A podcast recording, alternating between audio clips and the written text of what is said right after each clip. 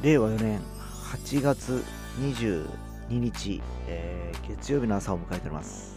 はい、えー皆様おはようございます。えーただいまの気温28度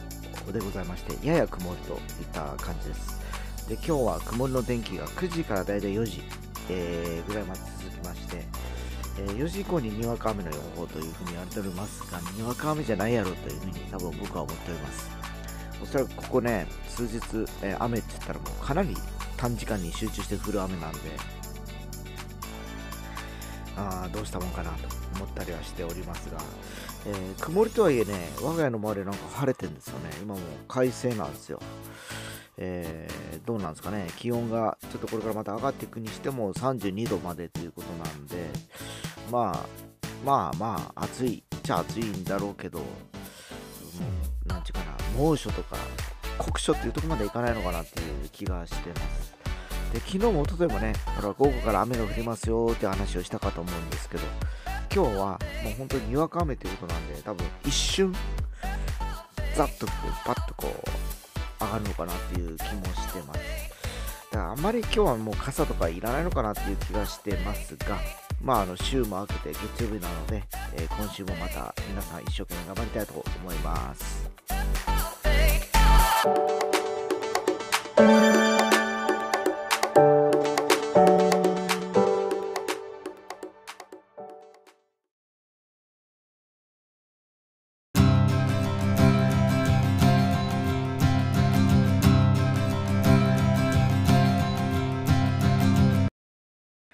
はい、えー今日はね、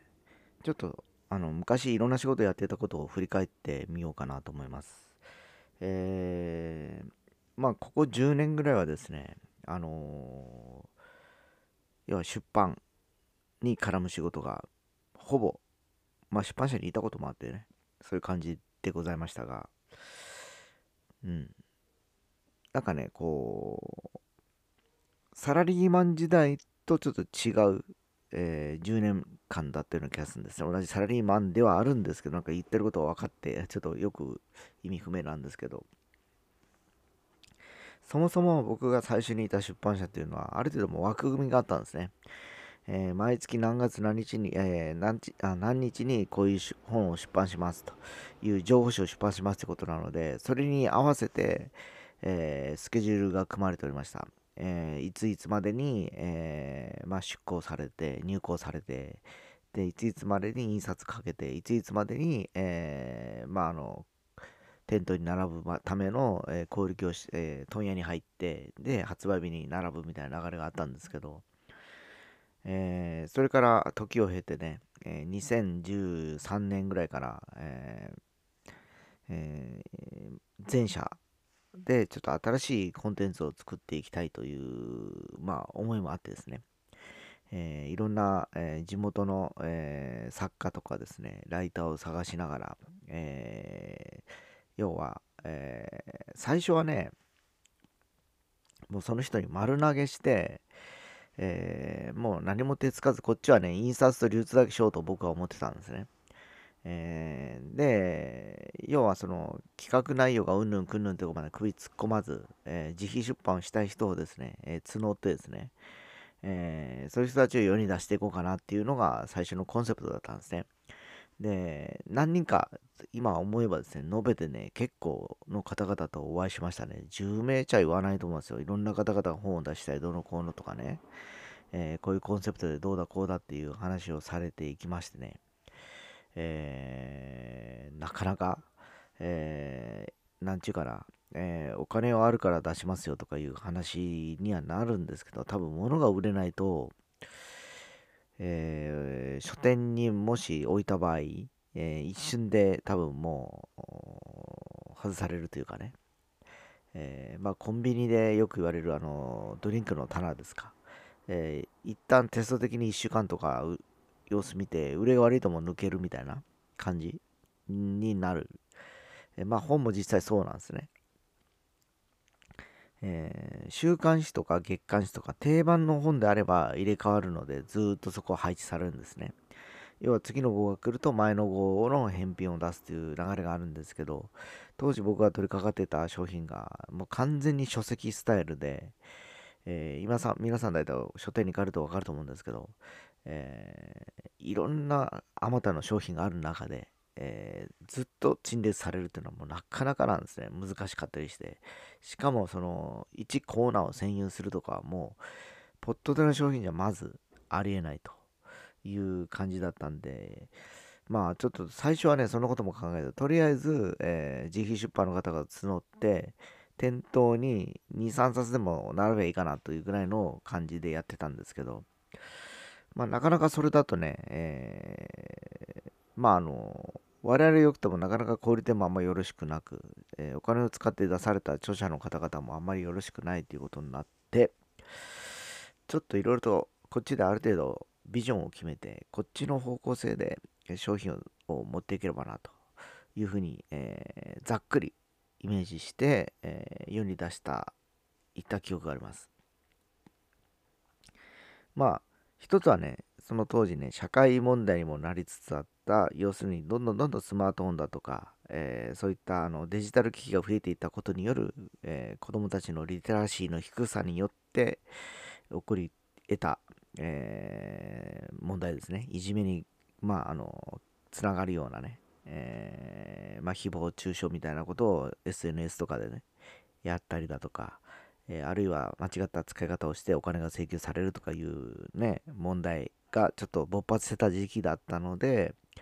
まあまずは親がえー、そのスマートフォンを持たせる前にいろいろと勉強しなきゃいけないだろうということでリリースしたのが、えー、ま、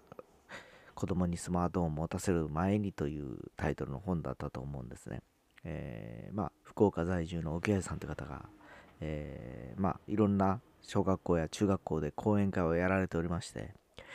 えー、僕もそれに何度も、えー、参加してですね、えー、いろんなセミナーだとか、えまあ、個人的にもいろいろとランチ会とかに行ったりしながらですね、え彼を見ながらですね、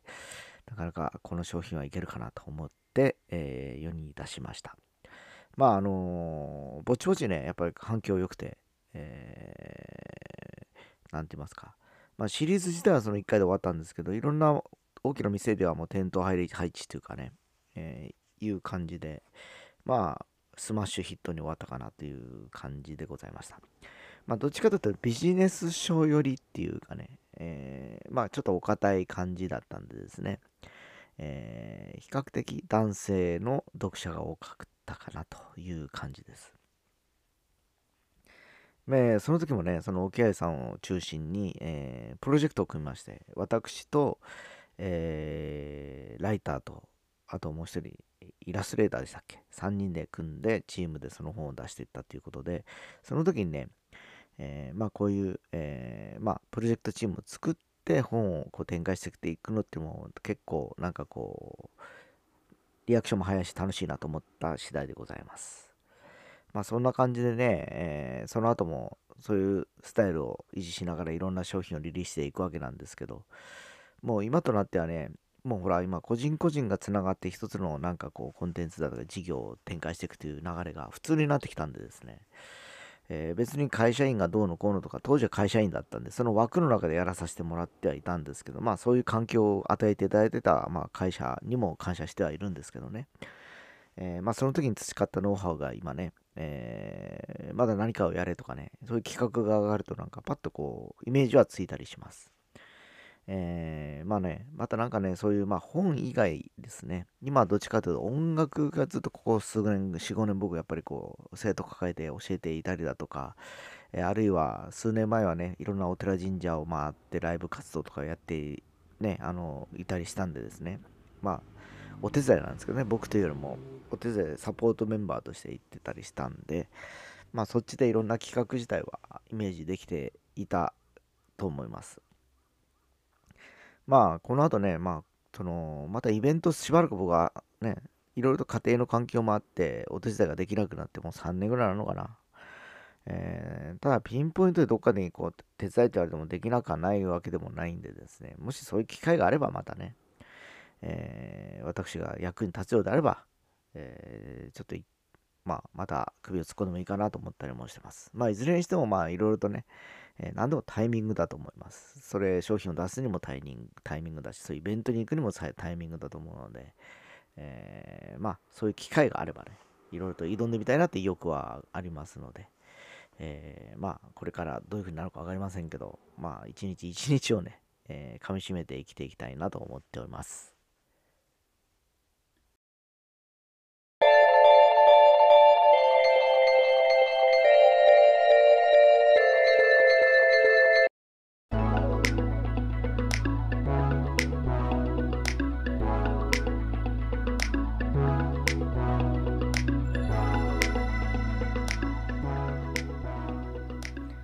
えー、今日はこの後ですね、9時半から、えー、ケアマネージャーがやってきまして、月1定例の、まあ、打ち合わせだとか、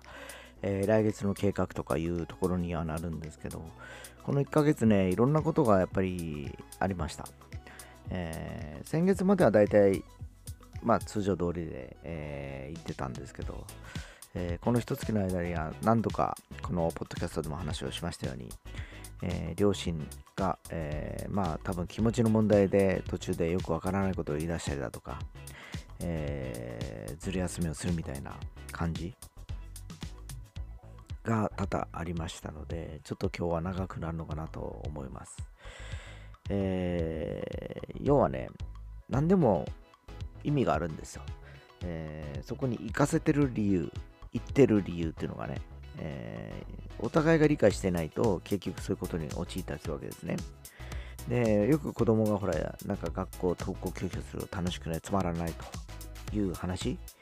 えー、を、えー、聞くんですけど、え、まあ、それはやっぱ子供も理解してないですよ。なんで学校に行ってんだと。え、まあ、小さい子はなかなか理解ができないと思うんですけど、やっぱそれをね、うまくこう子供に、え、伝えるのが親の役割だったりするのかなっていう気もします。で、やっぱり楽しいと思わせないとね、人は行動しないんで、なんとかちゃんと今日お昼食べればいいやんとかね、終わってから今度ゲームするためにうちに来たらいいやんとかいう風にね、なんか持っていけば多分本人の気持ちも変わったりするんでしょうけど、まあ、年寄りの場合はそういうのがないからですね、悩ましいもんだったりします。まあ、いずれにしてもちょっとどうやってこう、この先ね、えー、プランを組み立てるかもあるので、今日またちょっとじっくり詰めて話し込んでみたいと思います。